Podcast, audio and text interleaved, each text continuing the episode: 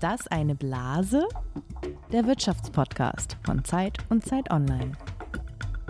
Nach zwei Jahren Corona-Pandemie ist ein Ende der meisten Beschränkungen in Sicht. Freiheit. Bund und Länder beschließen weitreichende Lockerungen zum Start in den Frühling. Infektionszahlen, die sind zwar nach wie vor hoch, aber der Scheitelpunkt der Corona-Welle, der scheint erreicht zu sein. Stufenweise sollen Corona-Maßnahmen zurückgenommen werden. Als erstes entfallen Kontaktbeschränkungen für Geimpfte und Genesene und die Kontrollen im Einzelhandel. Zugang haben alle, allerdings weiter nur mit Maske.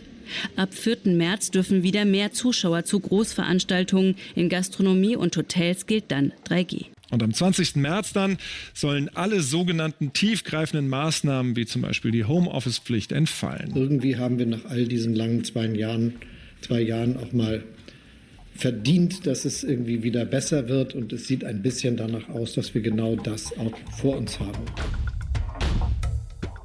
Was haben wir da gerade gehört, Lisa?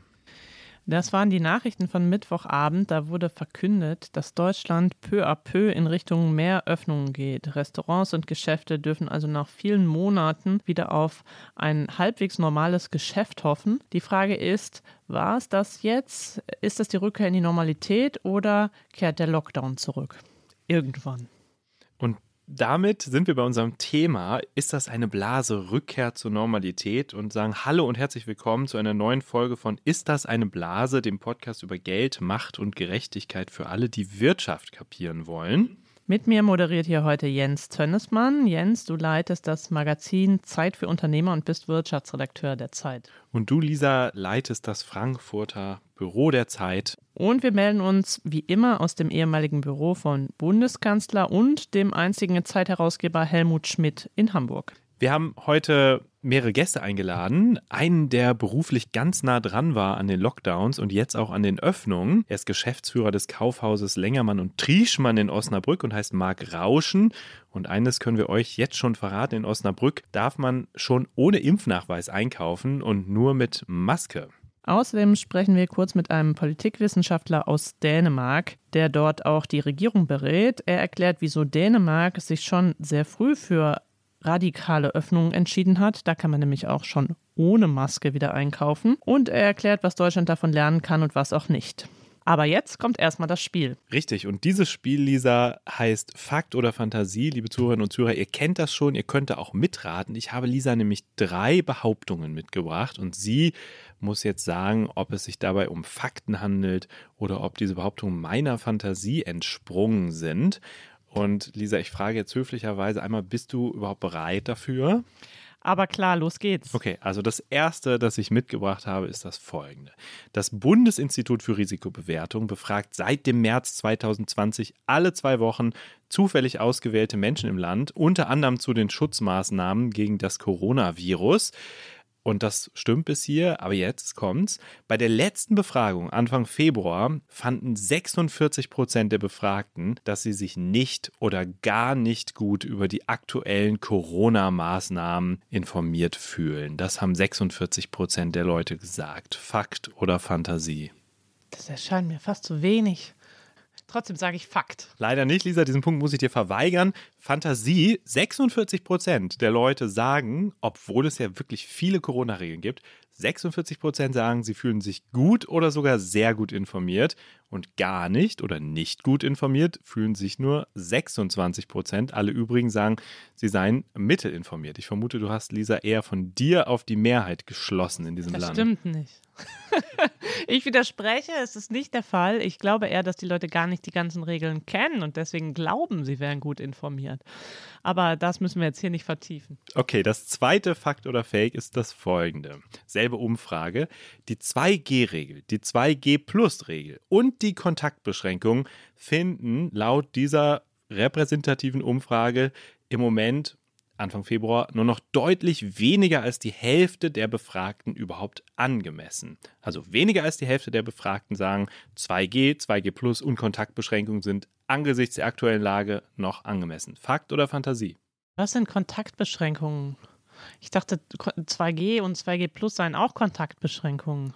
Oder ist damit gemeint zu Hause, dass die Leute zu Hause nur so und so viele Leute treffen? Richtig, das sind die Kontaktbeschränkungen. Ich sehe schon, Lisa, du bist beim Thema Regeln tatsächlich nicht auf dem neuesten Stand. Umso eher wirst du dich bei dieser Frage vielleicht verschätzen. Also weniger als die Hälfte der Leute sagen, 2G, 2G Plus und Kontaktbeschränkungen sind noch angemessen.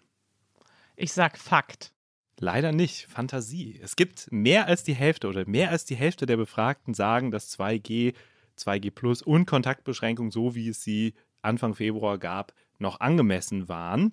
Ähm, aber in anderen Phasen der Pandemie waren es natürlich deutlich mehr. Und zum Vergleich, 3G finden 82 Prozent der Befragten angemessen, Maskenpflicht 89 Prozent. Das ist eine Zahl, die ist fast konstant in den letzten Monaten gewesen. Und Homeoffice, wenn überrascht ist, finden 91 Prozent eine angemessene Regel. Das ist der Spitzenwert. So, es steht 0 zu zwei, glaube ich, Lisa. Und deine dritte Chance. Jens, du darfst keine Punkte sammeln. Es steht also einfach null für mich. Sehr gut. Okay, also das dritte Faktor der Fantasie, darauf freue ich mich besonders, weil es so schön ist. Alle reden ja über die Rückkehr zur neuen Normalität. Nicht so Sven Alois Zach aus Wien in Österreich. Denn Sven Alois Zach ist so ein Start-up-Gastronom und er hat im Bezirk Mariahilf die, jetzt kommt's, Bar zur neuen Normalität eröffnet. Ja, also die heißt Bar zur neuen Normalität. Und das Besondere an dieser Bar ist, dass zwischen den Tischen so Plexiglas-Trenner stehen und es gibt auch so Desinfektionsmittelspender, das kennt man. Aber vor allem gibt es so Roboterarme, die von oben Getränke und Snacks servieren, so wie man das in China bei, der Olymp bei den Olympischen Spielen auch gesehen hat. Und der besondere Gag, den gibt es noch nicht, den will er aber einführen, man kann über so kleine Zoom-Stationen in den Tischen sich per Zufallsgenerator mit anderen Gästen in der Bar zusammenschalten, um auch neue Leute kennenzulernen. Fakt oder Fantasie? Das heißt, jeder sitzt alleine oder was? Nein, aber du sitzt ja an deinem Tisch mit den Leuten, die du da bist. Du kannst dann aber auch, um sozusagen an andere Tische, an die Theke dich zu vernetzen, kannst du dann, oder sollst du, das gibt es halt wie gesagt noch nicht, sollst du dich quasi auch per Zufall, das ist ja der Witz, wenn du in die Bar gehst, du lernst auch Leute kennen und nicht nur die, mit denen du eh dahin gehst. Also das ist die Idee von Sven Alois Zach. Bar zur neuen Normalität, Fakt oder Fantasie? Also ich bin deinen ganzen Geschichten äh, heute sehr aufgeschlossen gegenüber, deswegen sage ich wieder Fakt. Lisa, leider nein. Diese Geschichte, diese geniale Geschäftsidee ist komplett meiner Fantasie entsprungen und ich habe kurz überlegt, ob ich das selber mache, aber dazu fehlt mir die Zeit. Es wäre eine schöne Idee. Bar zur neuen Normalität. Irgendjemand sollte es machen. Jens, du hast dreimal Fantasie genommen. Ist das so? Und du hast dich dreimal. Ich habe dreimal Fakt gesagt. Ich habe null Punkte. Oh Gott, das tut mir leid. Nee, glaube ich nicht. Das ist äh, äh, eine gute Revanche für die letzten Male. Das war unser Spiel Fakt oder Fantasie, Lisa. Und jetzt wird's ernst. Wir haben nämlich auch einen Gast eingeladen, der uns jetzt mal die Basics erklären soll, um die es heute geht. Und das machen wir mit einem Experten aus der Redaktion der Zeit. Bei uns ist jetzt ein Kollege, der schon oft über das Wirtschaftsministerium und die Corona-Hilfen geschrieben hat und der auch schon mal den früheren Wirtschaftsminister Peter Altmaier interviewt hat, als der gerade entschieden hatte oder mitentschieden hatte, dass die Friseure wieder aufmachen dürfen. Und er moderiert auch einen Zeit-Podcast, nämlich Zeitbühne. Er ist der Wirtschaftsressortleiter der Zeit. Herzlich willkommen, Roman Plätter. Ja, hallo Lisa, hallo Jens, schön, dass ich hier sein darf. Hallo Roman. Roman, wir fangen mit den richtigen Basics an. Was ist das eigentlich Rückkehr zur Normalität für die deutsche Wirtschaft? Ja, es gibt da verschiedene Ebenen. Also zum einen gibt es ja Unternehmen, die von den staatlichen Regelungen, über die ihr eben schon gesprochen habt, die jetzt fallen sollen, direkt betroffen sind. Und für diese Unternehmen bedeutet Rückkehr zur Normalität erstmal, dass es keine Einschränkungen mehr gibt. Also soll heißen Handel, Gastronomie und so weiter. Klar, Masken und anderes, aber ansonsten die wirklich für das Geschäft äh, maßgeblich schwierigen Einschränkungen werden fallen. Rückkehr zur Normalität heißt für diese Unternehmen also erstmal, dass sie ihr Kerngeschäft einfach weitermachen können. Aber man sieht jetzt schon, dass viele Probleme haben, in diese alte Normalität zurückzukommen, finden keine Mitarbeiter in der Gastronomie und so weiter. Und da muss man mal sehen, wie sich das entwickelt. Dann gibt es eine andere Ebene. Das sind vor allem Unternehmen, die betroffen sind von Folgen der Corona-Pandemie, die aber jetzt gar nicht der Staat selbst lösen kann oder der deutsche Staat selbst lösen kann, sondern da geht es um Unternehmen, die von diesen globalen strukturellen Veränderungen und äh, auch Einbrüchen betroffen sind. Also wer zum Beispiel jetzt Waren aus China bekommt, ist dort ganz massiv betroffen von neuerlichen Lockdowns oder aber davon, dass weltweit die Nachfrage nach Gütern gestiegen ist, nach Energie gestiegen ist. Und da gibt es einen großen Verteilungskampf drum. Also dass man bei Ikea manche Regale nicht mehr bekam oder ewig warten musste. Da dachte man ja früher immer, dass die so einfach da wachsen. Jetzt kommen die nicht und daran merkt man, das wird noch dauern. Also unser Kollege Klaas Tatje hat gerade eine Geschichte geschrieben im Zeitwirtschaftsteil über VW, Volkswagen. Volkswagen baut weniger Autos als vorher, weil es zu wenige Chips hat. Die ganzen Chips sind in Spielkonsolen, in anderen Dingen gelandet, die die Leute viel nachgefragt haben während der Pandemie. Und jetzt haben die das große Problem, dass sie sich überlegen müssen, wie gehen wir damit um. Also für die bedeutet das neue Normal, dass sie ihre Lagerhaltung anpassen und versuchen, die Chipproduktion in irgendeiner Form näher an ihr Unternehmen zu holen.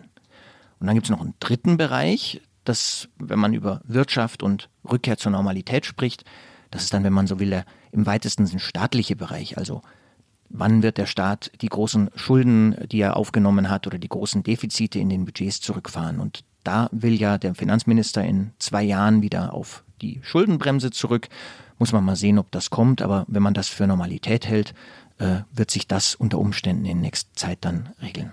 Der Ausbruch der Pandemie ist ja jetzt ziemlich genau zwei Jahre her. Kann man da so eine Art Bilanz ziehen und mal eine Zwischenrechnung machen, wie teuer das eigentlich für die deutsche Wirtschaft gewesen ist bisher? Ich habe das nochmal nachgeguckt eben für euch. Und zwar das Institut der deutschen Wirtschaft hat eine Studie gemacht, äh, kürzlich zum zweiten Jahrestag der Pandemie und hat das mal ausgerechnet. Und die kommen zu dem Ergebnis, dass die Ausfälle der Wirtschaft sich seit Anfang der Pandemie auf rund 350 Milliarden Euro belaufen. Äh, da geht es dann unter anderem darum, dass die Deutschen 270 Milliarden Euro weniger ausgegeben haben. Berechnet haben die das, indem die sich überlegt haben, wie viel haben die Leute vor der Pandemie ausgegeben, dann haben sie das fortgeschrieben und machen jetzt die Differenz dazu auf, was die Leute weniger ausgegeben haben. Also 270 Milliarden Euro weniger Konsum der Deutschen. Das heißt, jeder Deutsche hat pro Kopf oder jeder in Deutschland lebende Mensch hat pro Kopf ungefähr 3000 Euro weniger ausgegeben im Laufe der Pandemie. Und außerdem haben die Unternehmen für 60 Milliarden Euro weniger investiert, was bedeutet, sie haben weniger Fabriken gebaut, weniger Maschinen gekauft.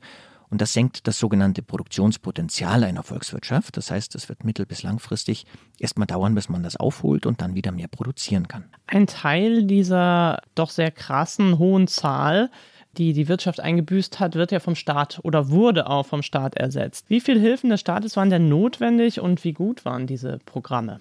Also grob überschlagen hat der Staat um die 170 Milliarden Euro ausgegeben bis jetzt. Die Programme selbst waren sogar noch höher veranschlagt, also manches ist nicht abgerufen worden, aber 170 Milliarden Euro und da flossen rein direkte Hilfen für Unternehmen, Kredite für Unternehmen und äh, ein Faktor, den vielleicht viele Leute jetzt gar nicht so auf dem Schirm haben, das sogenannte Kurzarbeitergeld.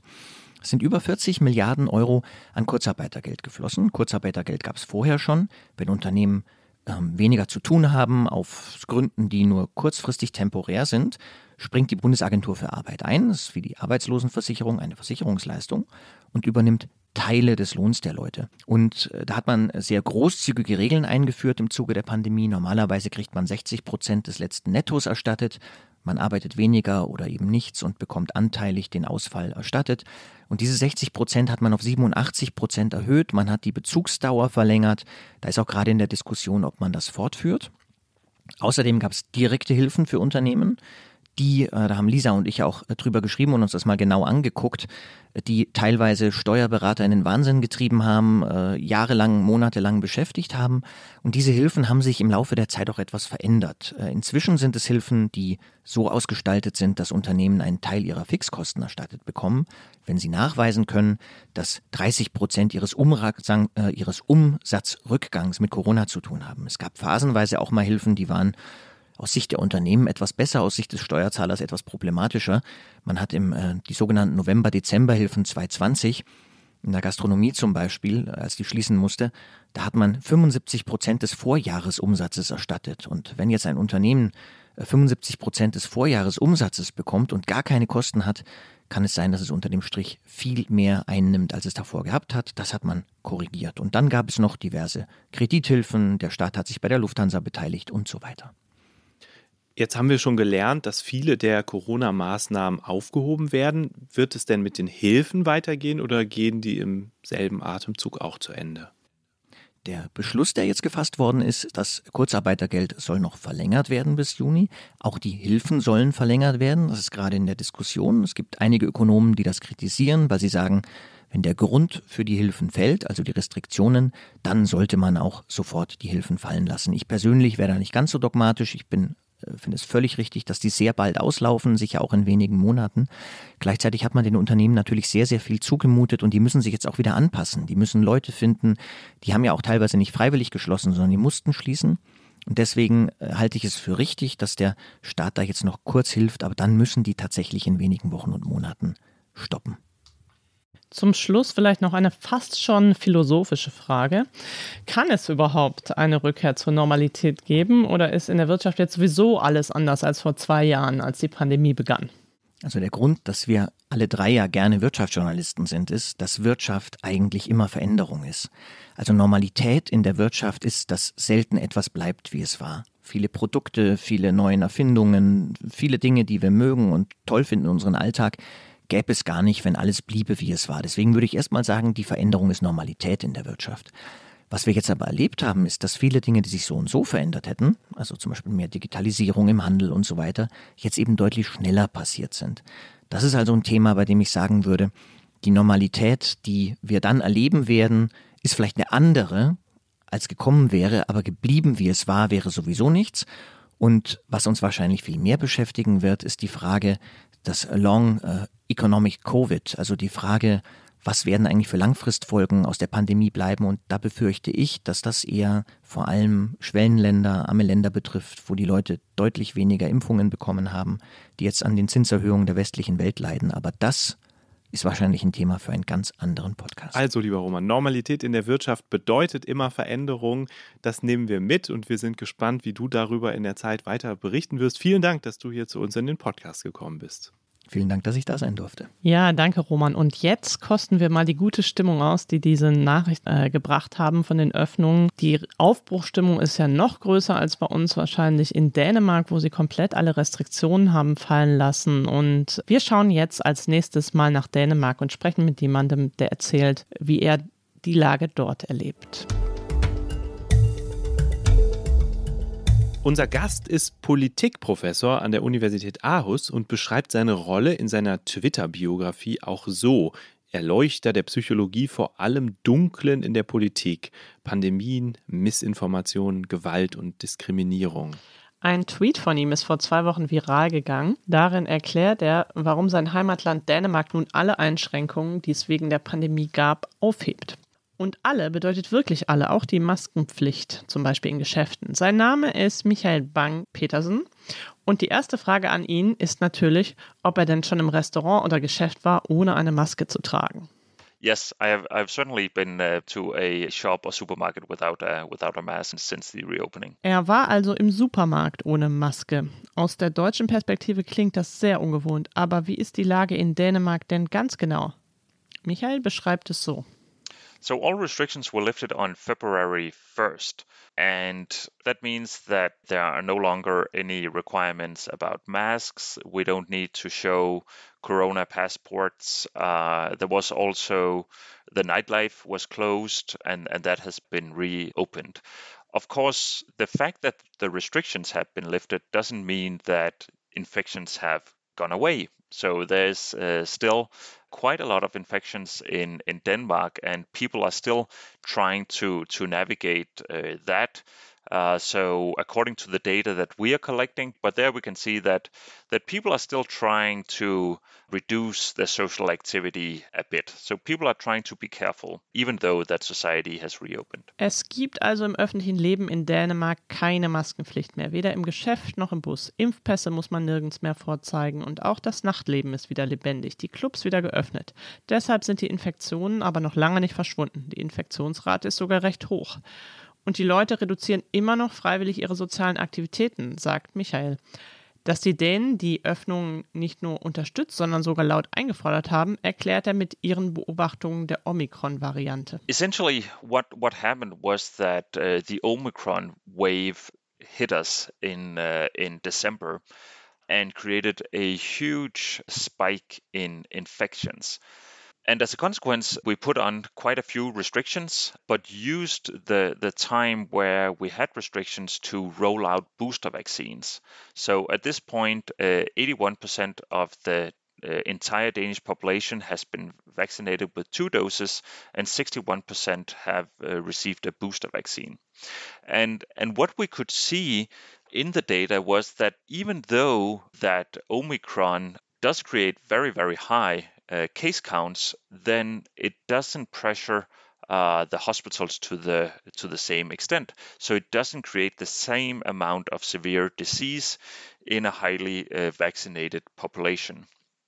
And is essentially we were in this situation where we could see that it wasn't possible to keep Omicron under control uh, without entering full lockdown. But at the same time, it didn't really put hospitals under pressure. And given that, then the trade off was that uh, overall, there, it's not proportional with the health consequences to keep restrictions. Die Dänen sind nicht übermäßig radikal, sagt äh, Michael, aber sie haben eben Gesetze, die es ermöglichen, dass Schutzmaßnahmen schnell verhängt und auch schnell wieder aufgehoben werden. Und dass Dänemark die Beschränkungen schon im vergangenen Jahr einmal sehr gelockert und dann im November doch wieder verschärft hat, war also kein Zeichen für das Scheitern der dänischen Strategie, sondern ein Beleg für die Anpassungsfähigkeit des Landes, sagt Michael.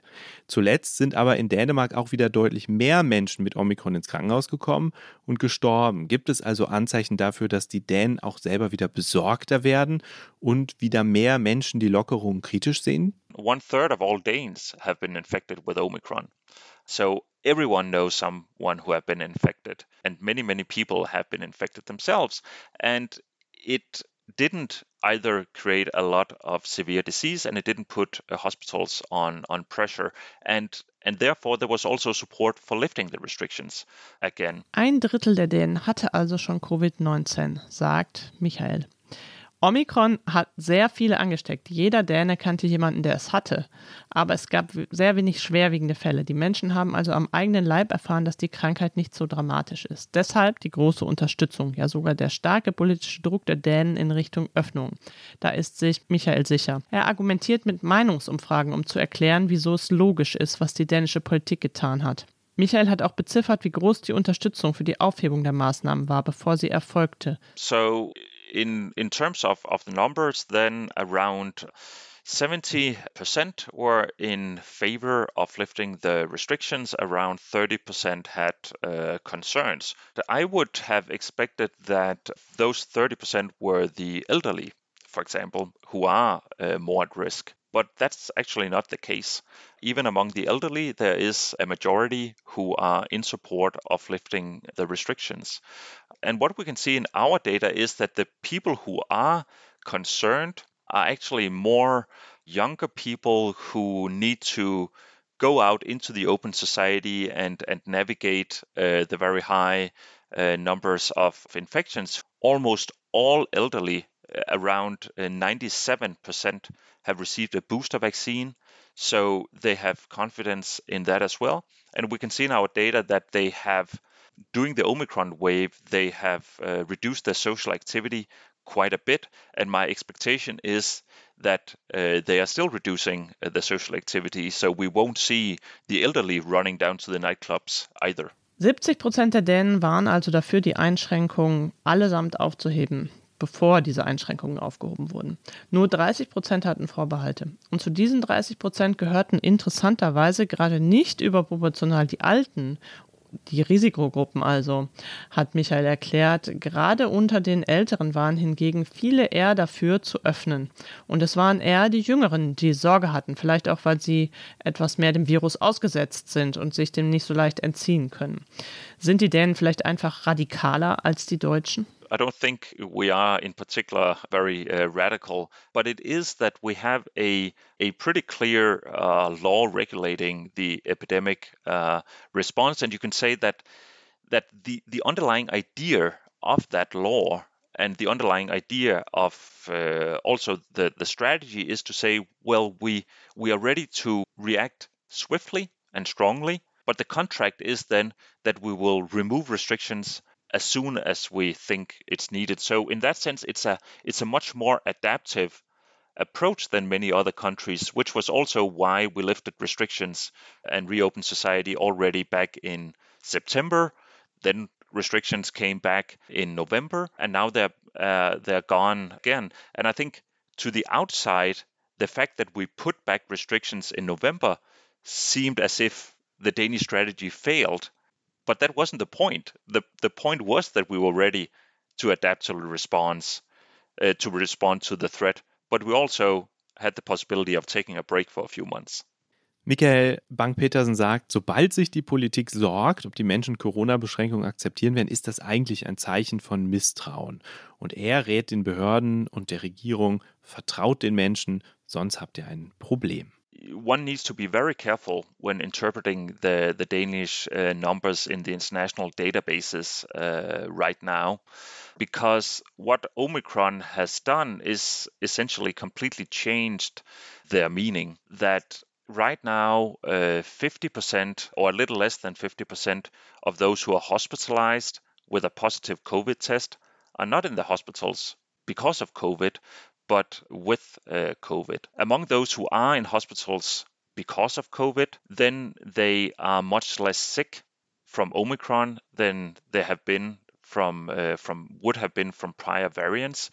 So there's a dramatic drop in the number of people who are treated for COVID-related pneumonia, for example. So in, in that sense, the indicators are changing for example, if we just look at the raw hospitalization numbers, then more than a fourth of those who are in hospitals are in the psychiatric hospitals who are hospitalized because of psychiatric illness, but also just happen to have COVID. And it's simply if you have such massive infection spread in society where a third of Danes have been infected, then you will just see it creep into every statistic. At this point, what you really need to look at is excess mortality, and that seems to be going uh, down towards uh, zero. Michael steht den hohen Fallzahlen in Dänemark ziemlich entspannt gegenüber. Er findet, wir müssen sie heute ganz anders interpretieren als zuvor.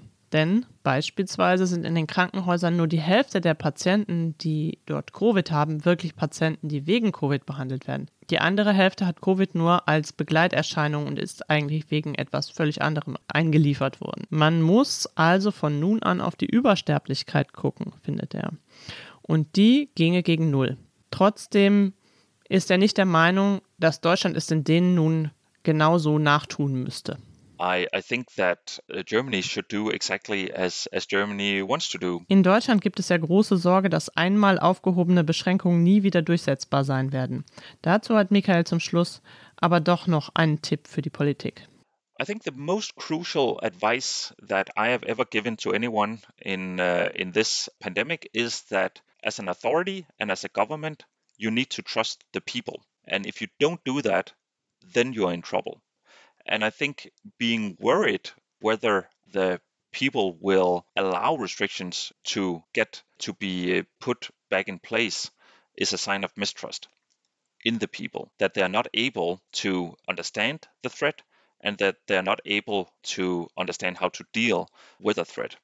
Ja, das war die Lage der Dinge in Dänemark, die uns etwas voraus sind mit den Lockerungen. Wir ziehen jetzt in diesen Tagen in Deutschland nach und wollen jetzt mit jemandem darüber sprechen, wie er die Situation hier in Deutschland erlebt und was die Lockerungen für ihn und sein Unternehmen und sein Geschäft eigentlich bedeuten. Also, er ist äh, Geschäftsführer und Mitinhaber eines Kaufhauses mit dem schönen Namen Längermann und Trieschmann, kurz L&T in Osnabrück. Er hat die Corona-Zeit, die Lockdowns, die Hilfen für die Unternehmen hautnah miterlebt. Und er hat mal in einem Interview über diese Zeit gesagt, ein Modehaus ist kein Computer, den man an- und ausschalten kann. Und ich muss einmal dazu fügen, dass Modehaus, glaube ich, ein bisschen untertrieben ist für dieses Kaufhaus. Man kann da nämlich auch Wellen surfen und ein Fitnessstudio besuchen. Aber natürlich die Erkenntnis, dass man das nicht einfach aus- und anmachen kann, ist natürlich richtig. Herzlich willkommen, Marc Rauschen. Ja, vielen Dank. Ich freue mich sehr. Ja, als erstes würden wir gerne von dir ähm, mal wissen, du hast ja jetzt zwei Jahre Pandemie quasi mit dem Kaufhaus hinter dir. Wenn dich jemand fragt, vielleicht so in ein oder zwei Jahren, wenn Corona wirklich vorbei ist, gab es da irgendwann mal einen Punkt, wo du gesagt hast, jetzt geht's gar nicht mehr? Ähm, ja, ich bin eigentlich grundoptimistisch ähm, und das hat mir auch geholfen, diese Zeit gut zu überstehen. Ähm, aber es gab zwischendurch tatsächlich so zweimal fünf Minuten, wo ich gesagt habe, komm, also jetzt ist wirklich gut. Ähm, mehr Pech kann man nicht haben und äh, alles, was man so an Schicksal auf sich vereinen kann, das nicht. Aber zum Glück hatten wir vorher äh, viel Erfolg und ganz viel positives Feedback und haben immer wieder ganz viele aufmunternde Worte bekommen von Kunden und von Mitarbeitern. Und das hat wirklich ganz viel Kraft gegeben. Und wann waren diese fünf Minuten, wo äh, du dachtest, es ginge gar nicht mehr? In welcher Situation? Das war, als wir dachten, äh, letztes Jahr im Sommer, jetzt ist, äh, jetzt ist alles gut, jetzt ist alles vorbei.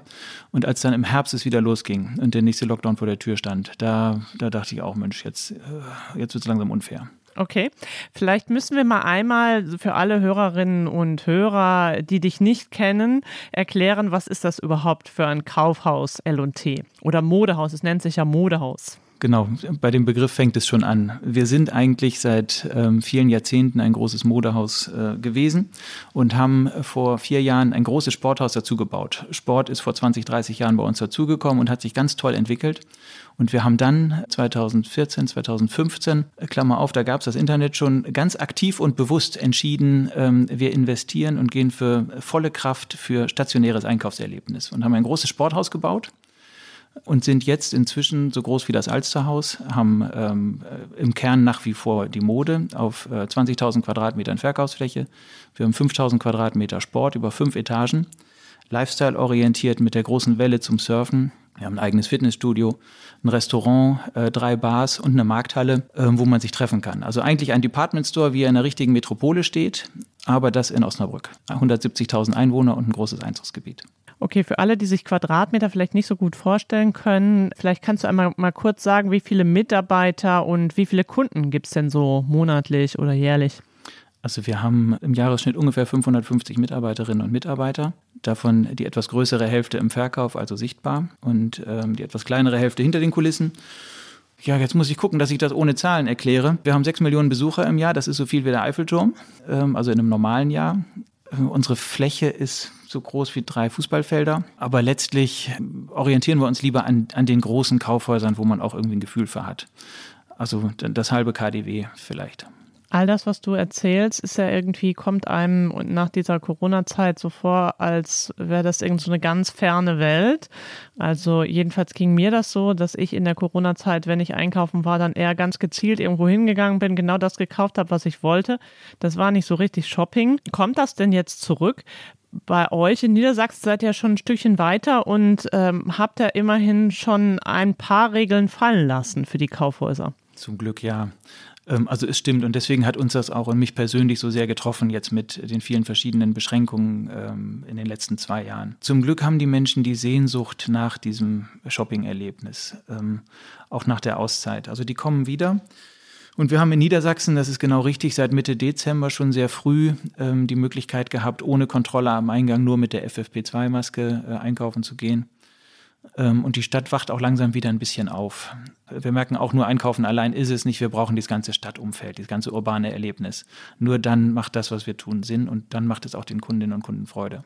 Kann man das in Zahlen ausdrücken, was das bedeutet hat, dass man sozusagen am Eingang nicht mehr seinen Impfnachweis erbringen musste? Also wie viel mehr Kunden sind dann gekommen? Ja, ich habe es mal ausgewertet. Wir haben äh, zwölf verschiedene Szenarien gehabt in den letzten zwei Jahren. Ähm, von vollem Lockdown über 800 Quadratmeter Verkaufsfläche und so weiter. Klick und Test und Miet und Klick und Miet. Und der Unterschied eben jetzt im letzten Winter äh, von November bis äh, Dezember war, wenn das die Antwort auf die Frage äh, sein darf, ähm, Größenordnung 10 Prozent kommen mehr, wenn wir nicht mehr kontrollieren. 10 bis 15. Das ist auch der Unterschied zwischen dem, was wir jetzt in Niedersachsen im Dezember und Januar erlebt haben, gegenüber den Kollegen in anderen Bundesländern mit der Eintrittsregelung.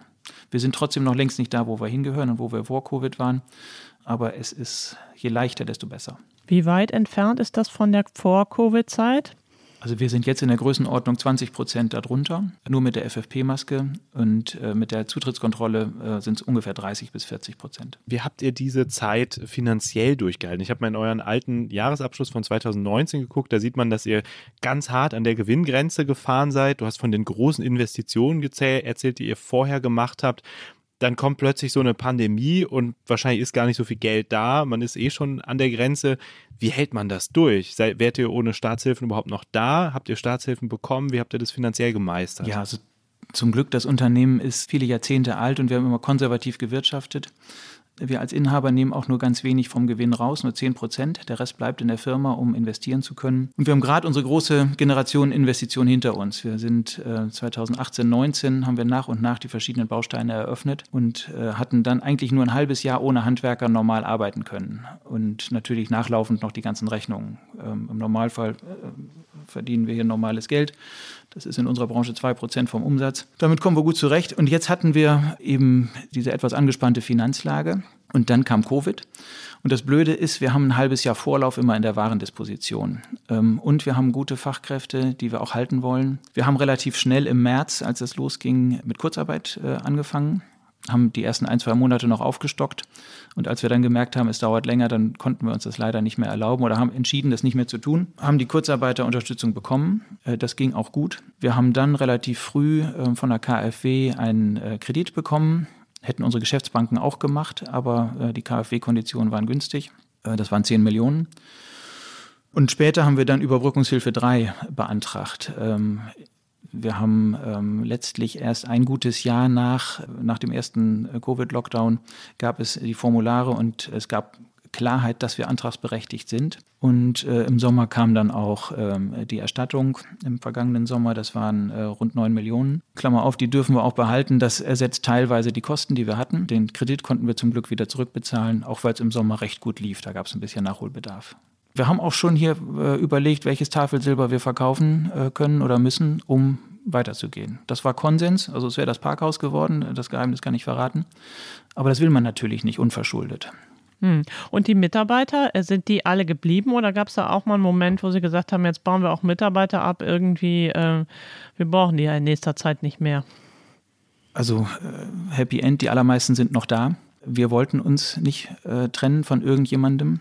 Wir haben allerdings die Verträge, die befristet waren oder ähm, wer zur Probezeit war, die haben wir in der Zeit nicht in unbefristete Verträge umgewandelt, was wir sonst gerne machen. Aber das habe ich auch aktiv entschieden und gesagt, wir haben eine Verpflichtung gegenüber der Kernmannschaft, die wollen und müssen wir schützen. Und die anderen haben dann, sorry, kurz gesagt, Pech gehabt. Das ist dann leider auch unsere unternehmerische Verantwortung gegenüber ähm, der Gruppe.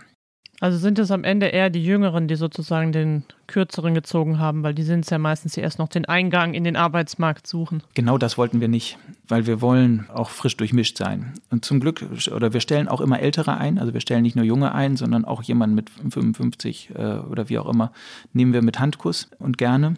Äh, also es war bunt durchgemischt. Von daher, ähm, und manche Potenzialträger haben wir trotzdem eingestellt. Und ich habe es immer zu optimistisch gesehen. Das war in dem Moment äh, gut, aber kurz vor naiv. Aber wir sind eigentlich immer zu optimistisch in die Szenarien gegangen. Wir haben leider viele verloren in der Gastronomie, weil ähm, auf ein niedriges Grundgehalt äh, nur 60 Prozent äh, Kurzarbeitergeld und wegfallendes Trinkgeld, das haben viele nicht finanzieren können und haben dann Branchen gewechselt, sind in Lebensmitteleinzelhandel abgewandert oder ähnlich. Okay, das heißt, es sind Mitarbeiter verloren gegangen. Ihr seid finanziell unter Druck geraten. Wie groß ist bei euch jetzt der Wunsch, die Not, dass auch wirklich wieder geöffnet wird? Also die Beschlüsse sind gefallen zu dem Zeitpunkt, wenn wir das hier ausstrahlen. Also wie groß ist die Hoffnung und der Wunsch, dass jetzt tatsächlich mit den Öffnungen die Leute zurückkommen? Und wie groß ist auch die Not? Wie dringend braucht ihr Leute in eurem Geschäft? Also ich wünsche mir dringend, privat und geschäftlich, dass wir wieder mehr Freiheiten bekommen. Aber ich kann auch verstehen die Notwendigkeit, den Gesundheitsschutz ganz nach oben zu stehen. Und keiner von uns wird Treiber der Pandemie sein. Wir haben uns jetzt halb eingegroovt auf dieses neue Niveau vom Wareneinkauf her und mit unserer Kostensituation sind wir viel flexibler geworden in den letzten zwei Jahren. Aber aktuell sind wir in der Verlustzone. Mit minus 20 Prozent können wir nicht profitabel arbeiten. Deswegen sehe ich den Tag herbei, wo wir möglichst viel Freiheit bekommen und die Kunden zurückkommen. Was ist das, was fehlt? Ist es dann das Einkaufen ohne Maske am Ende? Natürlich ja. Ich glaube, der nächste Schritt wird sein, nur noch die medizinische Maske. Wir sind jetzt mit der FFP-Maske, das ist anstrengend, da ist auch das Gespräch immer ein bisschen gedämpft und die Lebensfreude ist nicht da. Und wir stehen für Lebensfreude. Nur die medizinische Maske und am liebsten ganz ohne wäre schön, so wie im letzten Sommer. Das war herrlich. Und für mich ist es auch eine Frage der Einstellung. Und das sehen wir bei ganz vielen Besuchern, bei ganz vielen Kundinnen und Kunden und auch bei unseren Mitarbeiterinnen die wollen wieder normales Leben, die wollen frei sein, äh, uneingeschränkt äh, und natürlich wollen wir alle gesund sein, aber die wollen normales Leben. Ich will nicht den Spielverderber spielen und ich sehne mich ja auch nach Normalität. Trotzdem sehe ich so ein bisschen die Gefahr, dass möglicherweise Varianten zurückkommen, äh, dass es ein Auf und Ab geben wird und dass wir irgendwann doch wieder Maskenpflicht haben, vielleicht auch noch stärkere Maßnahmen. Bereitet ihr euch irgendwie auf dieses Szenario vor oder ist das so ein Fahren auf Sicht? Also, dass man jetzt, wo die Lockerungen da sind, das sozusagen auch lebt und wenn sie wiederkommen, dann macht man das eben auch wieder mit? Beides. Wir stehen sehr zu der Verantwortung den Menschen gegenüber, hier ein äh, seriöses, äh, sauberes Umfeld zu schaffen, sowohl für, für Mitarbeiter wie auch für Kunden und Besucher. Wir haben alle Szenarien vorbereitet, wir haben alle Krisenpläne in der Schublade, wir haben alle Materialien da, wir haben Schutzausrüstung aller Level palettenweise hier wir machen alles mit, Hauptsache wir dürfen aufmachen. Also das ist inzwischen der Minimalkonsens. Und unsere Mannschaft will das auch. Wir waren sehr früh, waren alle geimpft. Wir hatten eine ganz niedrige Infektionsquote, weil alle auch durch die wirtschaftliche Betroffenheit gemerkt haben, wie wichtig es ist, Abstand zu halten, Handhygiene, äh, Maske tragen und so weiter ja von Seiten der äh, Geschäftsinhaber auch irgendwann sehr große Ungeduld, insbesondere äh, in den äh, Bundesländern, wo man halt weiterhin noch sozusagen seine Impfausweise äh, vorzeigen musste, bevor man ins Geschäft durfte. Ist das am Ende aus deiner Sicht eine falsche Entscheidung gewesen, dass die Geschäfte so hart behandelt wurden, weil man sich da doch anders als im Restaurant gar nicht so eng auf der Pelle hockt? Also auch gar nicht so leicht vielleicht anstecken kann? Ja, ich würde äh, für die Antwort gerne unterteilen in zwei zeitliche Abschnitte. Am Anfang waren alle Entscheidungsträger unsicher über die Übertragungswege und haben erstmal alles gekappt. Im ersten Lockdown war sämtliche Mobilität eingeschränkt und der Handel war das Bauernopfer. Wir mussten auch schließen und im zweiten und auch im dritten Lockdown war schon länger, wurde eher klar, dass wir gar nicht als Überträger sind. Inzwischen gibt es Studien mit 0,01 Übertragungsrate im Handel und alle, die ein B hatten, in den Sortimenten, die durften, also Blumen, Baumärkte, Bücher, äh, Bikes, die durften aufmachen und wir nicht. Ich weiß nicht, warum man sich beim Fahrradkauf nicht ansteckt und bei, bei einer Hose schon. Da wurde es dann klar und es wurde kompensiert dann mit der Überbrückungshilfe. Für uns wurde aber auch zusätzlich schwer gemacht, äh, diese ganze Kontrolle, weil wir ja, wir sind gar nicht vorbereitet mit Security wie in einem Club, äh, wo ein Bösewicht am Eingang steht ähm, und der Barkeeper ist der Nette und der Doorman ist der Böse. Wir haben eigentlich nur Nette und wenn wir unsere Verkäuferinnen und Verkäufer an die Tür stellen, sind die seit 20 Jahren gewohnt, Freunde des Kunden zu sein. Ähm, und wenn die jetzt Hilfspolizist spielen und äh, mussten da entweder testen oder Impfausweis kontrollieren oder was auch immer, hat uns das in eine ganz komische Rolle gebracht. Und wir mussten staatliche Maßnahmen erklären. Das hat uns auch, auch wehgetan im Herzen und auch die Beziehung manchmal ein bisschen beschädigt. Du hast gesagt, dass das Ansteckungsrisiko ja in einem Kaufhaus super gering ist. Da gibt es ja auch Erkenntnisse zu. Trotzdem nehmen die Menschen das aber anders wahr. Also es gibt eine Studie des BFR, die befragen alle zwei Wochen die Menschen in Deutschland und da sagen 26 Prozent der Menschen ja in Geschäften des täglichen Bedarfs ist das Ansteckungsrisiko sehr hoch. Da mögen die ja falsch liegen, aber wie groß ist sozusagen die Sorge, dass selbst wenn die Öffnung kommt, ähm, die Leute einfach vorsichtig bleiben und eben nicht so zurückkommen, wie das vor der Pandemie der Fall war? Also es gibt ja ganz viele unterschiedliche Arten von Geschäften, äh, sowohl von der Fläche, klein und groß und voll und wenig voll. Lebensmittelmärkte, Supermärkte, da erlebe ich das, vielleicht gehe ich immer zur Rush Hour. Da ist es vorne am Gemüsestand immer voll. Da kann man sich gar nicht aus dem Weg gehen. Ich bin in meinem täglichen Erfahrungshorizont geprägt von unserer großen Fläche, wo wir, weiß ich nicht, alle 100 Quadratmeter mal einen Kunden haben, werktags. Und in der Jeansabteilung, äh, da kann man sich wunderbar aus dem Weg gehen. Also meiner Meinung nach, aber das ist wirklich Textilfläche Großhandel, Kaufhaus, breite Gänge, vier Meter breite Gänge, große Kassen, Premium-Ambiente, das kommt ja dann dazu. Äh, also ich würde hier meine Hand ins Feuer legen, dass nichts passiert. Ähm, wir haben hohe Luftwechsel, wir haben die Fenster auf, wir haben äh, Antivirenmaßnahmen. Also wir fahren hier einen sehr hohen Standard. Das ist aber nicht überall so und das ist auch nicht überall machbar. Das ist kein Vorwurf an die Kollegen oder Wettbewerber. Ähm, aber in unserem Geschäftsmodell bin ich sehr sicher, dass hier nichts passieren kann. Interessanterweise waren es aber, wenn wir jetzt mal einmal zurückdenken an den ersten Lockdown, als der dann langsam wieder angehoben wurde, gerade die großen Geschäfte, die länger zubleiben mussten.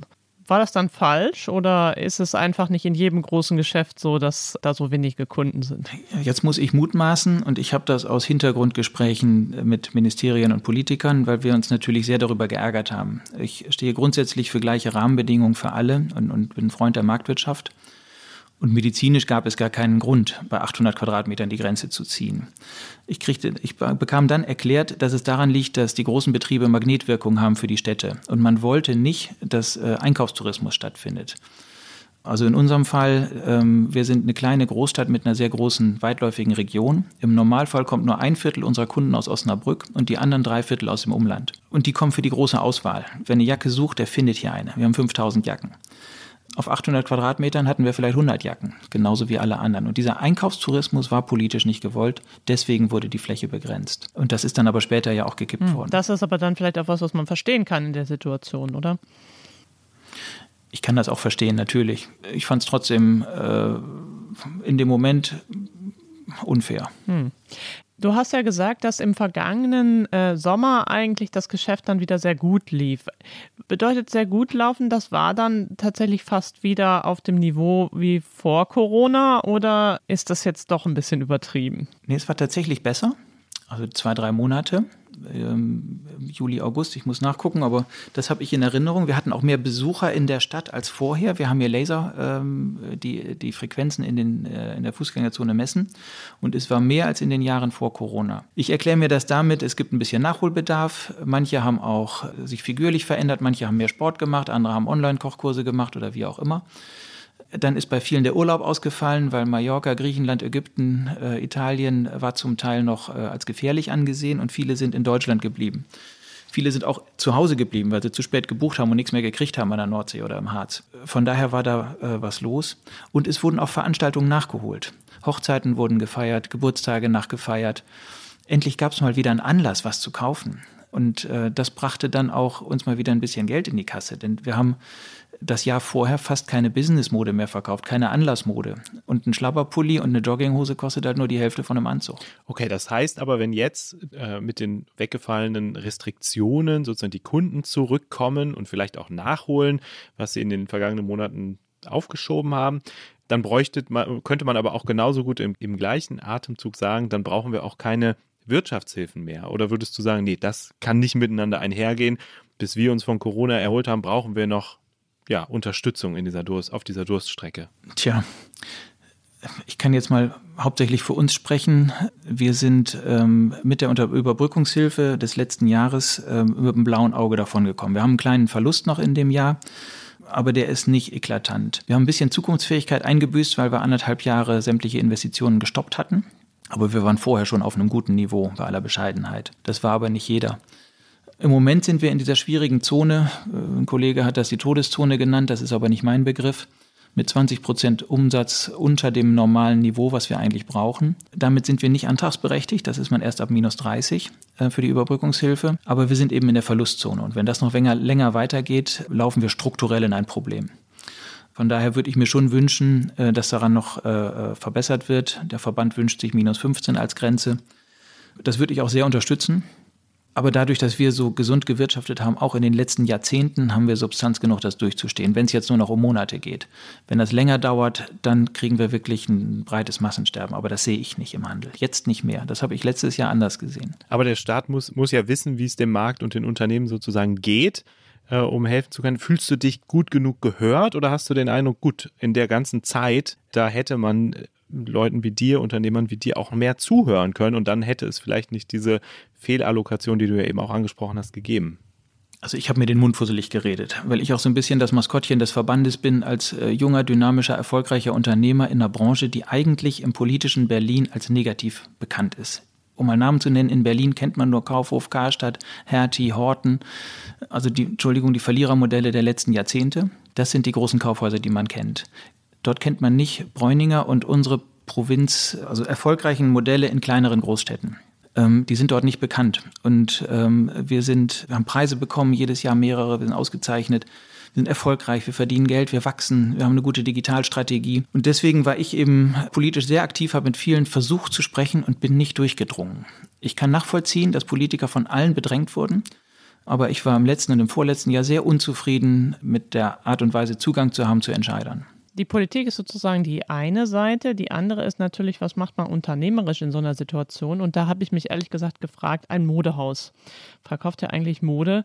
Die ist irgendwie nach maximal wenigen Monaten äh, eigentlich nicht mehr verkäuflich. Was macht man dann? Schickt man alles zurück oder bestellt man nicht oder verkauft man es einfach weiter, auch wenn es vielleicht vom letzten Jahr ist, weil es dann vielleicht keiner merkt? Also das stelle ich mir organisatorisch wahnsinnig schwierig vor. Ja, das hat uns auch hier zerrissen. Also genau diese Verderblichkeit der Ware ist das, was, ähm, was es bei uns ist. Weit über die Hälfte der Ware ist modisch. Es sind eben nicht nur schwarze Anzüge und weiße Hemden, sondern das allermeiste ist farbig oder in Form und eigentlich nur für eine Saison gedacht. Natürlich kann man es mehrere Saisons tragen, aber wir können es mit unserem Premium-Anspruch nicht über mehrere Jahre verkaufen. Das gilt für 90 Prozent des Sortimentes. Und wir müssen ein halbes Jahr vorher ordern. Wir sind wirklich im eigenen, äh, also wir kaufen selber ein. Äh, die Ware kommt dann, äh, wird ausgeliefert, wird bezahlt in dem Moment, in zehn Tagen. Und dann haben wir sie hier und verkaufen sie typischerweise über die Saison ab, über die nächsten Monate. Und das war eben jetzt massiv ins Stocken geraten, nicht nur vom Cashflow her, sondern auch von Lagerkapazitäten. Und wir haben einen dreistufigen Weg gehabt. Das eine ist, wir haben versucht zu stoppen, was zu stoppen ist bei den Lieferanten. Das ging aber kaum, weil es ja eine, eine, lange Lieferkette ist. Wir haben einen ehemaligen Baumarkt angemietet, äh, um dort erstmal Ware zwischenzupuffern.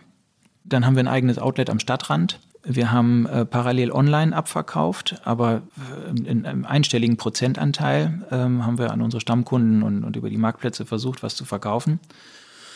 Wir haben es eingelagert und wir haben es an Aufkäufer abgegeben. Aber die größere Hälfte haben wir eingelagert und dann später verkauft. Mit leichten Abschlägen, also mit einem kleinen Rotpreis. Marc, du bist ja der Urenkel des Namensgebers des Kaufhauses. Ich frage mich in so einer Situation natürlich auch, gibt es irgendwelche historischen Beispiele oder Vorgänge in der Firmengeschichte, auf die man zurückgreift, wo man sagt, damals haben wir es doch mal so gemacht, dass man mal die Vorgänger fragt und sagt, habt ihr schon mal so eine Situation gehabt oder war das so außergewöhnlich, dass das gar nicht in Frage kam? Tja, leider ist keiner mehr da von denen, die ich fragen könnte. Wir haben das Bild an der Wand und äh, ich habe tatsächlich ein, zwei Mal mich dabei ertappt, wo ich gesagt habe, Mensch, äh, wie habt ihr das damals gemacht? Mein Großvater hat es übernommen von äh, jüdischen Kaufleuten, die 1935 in der Arisierung eben äh, ja, verdrängt wurden. Also das Unternehmen hat schon zwei Weltkriege überstanden, Währungsreform, Inflation, 20er Jahre, ist ausgebrannt im Krieg, Wirtschaftswunderzeit, und ich habe tatsächlich, als wir die äh, Mitarbeiter nach Hause geschickt haben, am äh, letzten Tag auch in der Ansprache gesagt, wir äh, haben so viel erlebt hier zusammen in den letzten über 100 Jahren, da wird uns doch so ein Virus nicht umbringen. Habe ich unterschätzt damals. Gut, letztlich nicht, wir sind noch da. Aber das war schon, war schon anstrengend. Und auch immer wieder einen auf die Nase kriegen. Und wenn es eng wird, will ja auch jeder den Chef sprechen. Ne? Im Normalfall haben wir hier Abteilungsleiter, Bereichsleiter und sonstige äh, tolle, hochkompetente äh, Fach- und Führungskräfte. Aber in der Not, wenn es wirklich hier Mietern, äh, Lieferanten, Mitarbeitern, äh, sorry, um den Po geht, dann wollen sie doch mal das Gleiche vom Chef hören. Und der weiß gar nicht so gut Bescheid wie, wie die eigentlichen Fachleute. Also das hat mich dann auch manchmal moralisch an die Grenzen gebracht. Gibt es was, was du als Unternehmer und Mensch über dich in dieser ja vollkommen unerwarteten Situation über dich selber gelernt hast? Also dieser unerschütterliche Optimismus, dass die Welt schon nicht untergehen wird, kurz vor naiv, der hat mich wirklich gerettet vor Herzinfarkt und Magengeschwür. Und ansonsten auch vorher dieses, ähm, äh, diese Bestätigung, dass wir auf dem richtigen Weg sind. Obwohl wir eigentlich mit dem Stationärhandel in einer, in einer tendenziell verlierenden äh, Branche sind, haben wir hier immer dazu gewonnen. Und dieses Erfolgserlebnis auch in der Loserbranche gewinnen zu können, das, äh, das ist tief drin in der DNA des Unternehmens und auch in mir persönlich. Aber es, ich hatte wirklich Tage, wo ich sagte, komm, das macht doch keinen Spaß, jetzt wieder aufzustehen und hinzugehen. Ich war jeden Tag hier, es war immer was zu tun, Warenmanagement oder was auch immer. Und, und jeder wollte was. Und die meisten wollten nur Geld und wir hatten nichts. Ne? Also das tut dann auch weh. Und die größte Flasche Wasser wird in der Wüste auch mal leer. Okay, ich würde gerne die letzte Frage stellen. Und zwar äh, interessiert mich, wenn du jetzt nach Dänemark guckst oder nach Österreich. Also Dänemark hat schon sozusagen alles fallen gelassen, inklusive Masken. Österreich äh, hat heute bekannt gegeben, dass sie im März sozusagen die Restriktionen fallen lassen. Hast du manchmal das Gefühl, es geht einfach zu langsam in Deutschland? Also wirst du ungeduldig? Nee, bin ich nicht. Ich würde mir das wünschen, ja, aber ich verstehe sehr gut, dass wir das nicht tun. Wir sind fast über den Berg und selbst Herr Lauterbach, der ja eher als äh, von der, vom Team Vorsicht ist, ähm, hat ja jetzt äh, in den letzten Tagen gesagt, äh, wir sind bald über den Berg oder wir sind über den Berg. Ich möchte nicht zu früh lockern. Jetzt noch ein Monat tut nicht weh, äh, aber wenn wir in drei Monaten wieder schließen müssen, dann kriege ich einen Knall. Ähm, von daher lieber mit Vorsicht und, und äh, seriös und ordentlich und dann aber dauerhaft. Wir brauchen ein Szenario, äh, was länger hält. Und dann kann die Lebensfreude zurückkommen. Aber dann bitte ungebremst und dauerhaft. Okay, vielen Dank. Äh, schön, dass du da warst. Vielen Dank, hat Spaß gemacht. Vielen Dank, Marc.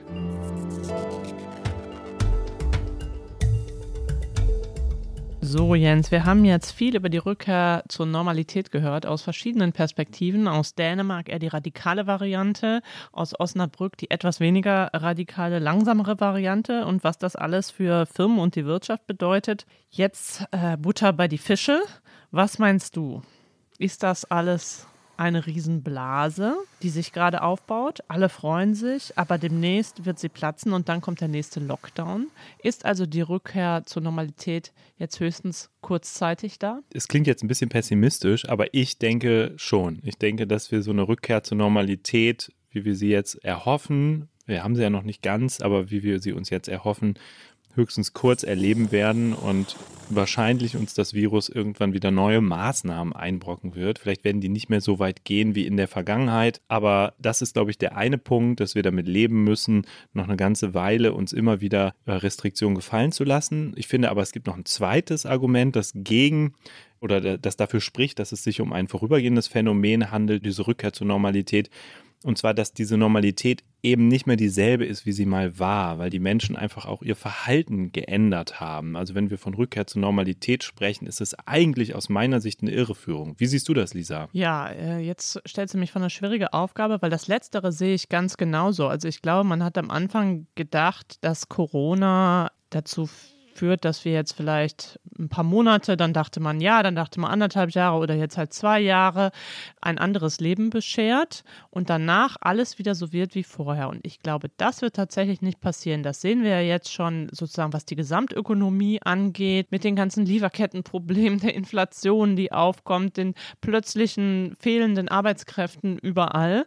Also da hat sich irgendwas grundlegend geändert, was sich nicht so schnell wieder einrenkt. Das ist das eine. Also in dem Sinne ähm, hast du recht und ist die Rückkehr zur Normalität eine Blase.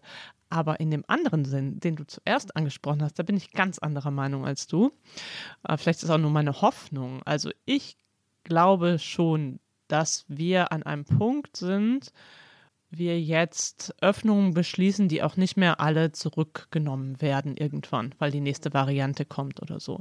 Ich glaube, dass diese ganzen Maßnahmen ja auch nur möglich sind, wenn es eine gewisse Unterstützung der Bevölkerung gibt. Und ich glaube, die schwindet.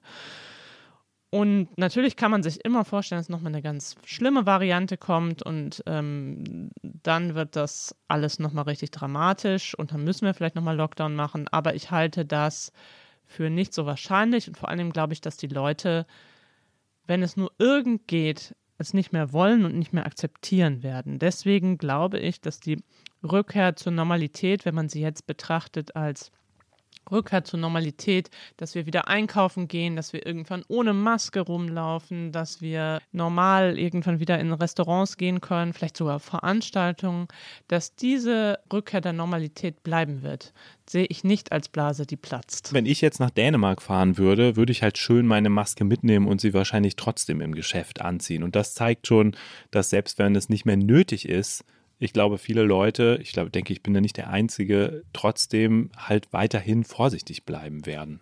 Der Unterschied zwischen uns beiden, Jens, ist, dass ich das nicht machen würde.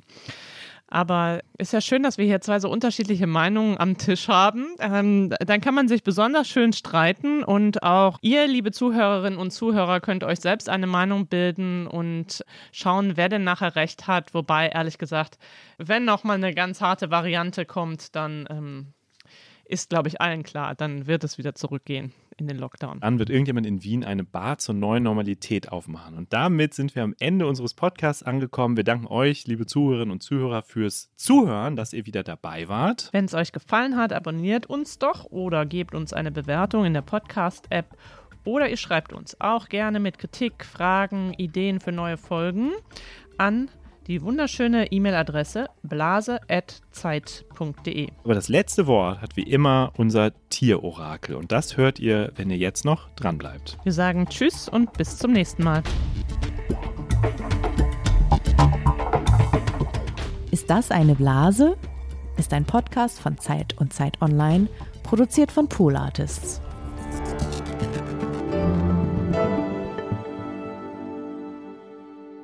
Ich melde mich hier von einem Tierorakel, diesmal aus dem Hamburger Norden. Wir stellen heute die Frage, wie geht es weiter mit dem Einkaufen? Und zwar haben wir da einen Stichtag gesetzt. Die Frage lautet am 6. Dezember 2022. Wenn man dann einkaufen gehen will, in der Innenstadt, im Kaufhaus, wie geht das? Welche Beschränkungen gibt es? Antwortmöglichkeit A. Schrankenfrei. Alles geht. Antwortmöglichkeit B. Man muss eine Maske tragen, aber sonst nichts. Und Antwortmöglichkeit C. Es gibt eine Beschränkung je nach Impfstatus.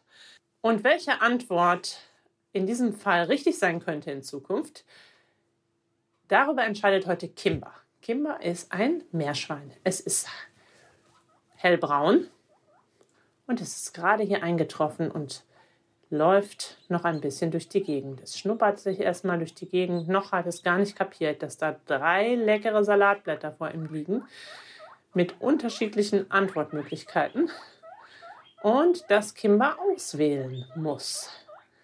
Kimber, was ist deine Vorhersage? Wie geht es weiter am 6. Dezember 2022? Wie werden wir da einkaufen? Kimber ist unterwegs. Kimber ist unterwegs. Sie läuft Richtung Schrankenfrei, alles geht. Kimber läuft Richtung Schrankenfrei, alles geht. Oh, oh, aber sie beißt nicht rein. Beißt sie rein? Wird sie reinbeißen?